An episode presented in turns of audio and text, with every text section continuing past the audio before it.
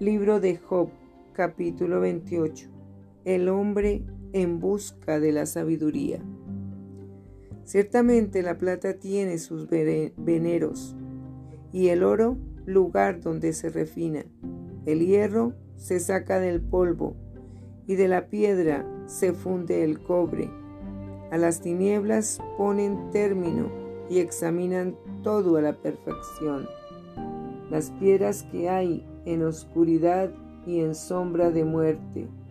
Abren minas lejos de lo habitado, en lugares olvidados donde el pie no pasa. Son suspendidos y balanceados, lejos de los demás hombres. De la tierra nace el pan y debajo de ella será como convertida en fuego. Lugar hay cuyas piedras son zafiro y sus polvos de oro, senda que nunca la conoció ave ni ojo de buitre la vio. Nunca la pisaron animales fieros, ni león pasó por ella.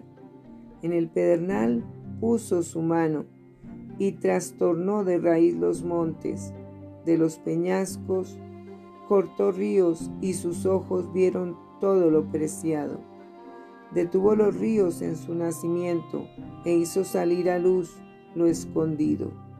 Mas ¿dónde se hallará la sabiduría? ¿Dónde está el lugar de la inteligencia? No conoce su valor el hombre, ni se halla en la tierra de los vivientes. El abismo dice, no está en mí. Y el mar dijo, ni conmigo. No se dará por oro ni su precio será a peso de plata. No puede ser apreciada con oro de Ofir, ni con ónice precioso, ni con zafiro.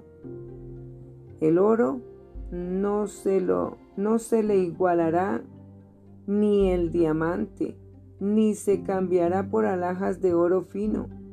No se hará mención de coral ni de ni de perlas. La sabiduría es mejor que las piedras preciosas. No se igualará con ella topacio de Etiopía. No se podrá apreciar con oro fino. ¿De dónde pues vendrá la sabiduría? ¿Y dónde está el lugar de la inteligencia? Porque encubierta está a los ojos de todo viviente y a toda ave del cielo es oculta. El abadón y la muerte dijeron, su fama hemos oído con nuestros oídos. Dios entiende el camino de ella y conoce su lugar, porque Él mira hasta los fines de la tierra y ve cuánto hay bajo los cielos. Al dar peso al viento y poner las aguas por medida, cuando él dio ley a la lluvia y camino al relámpago de los truenos. Entonces la veía él y la manifestaba.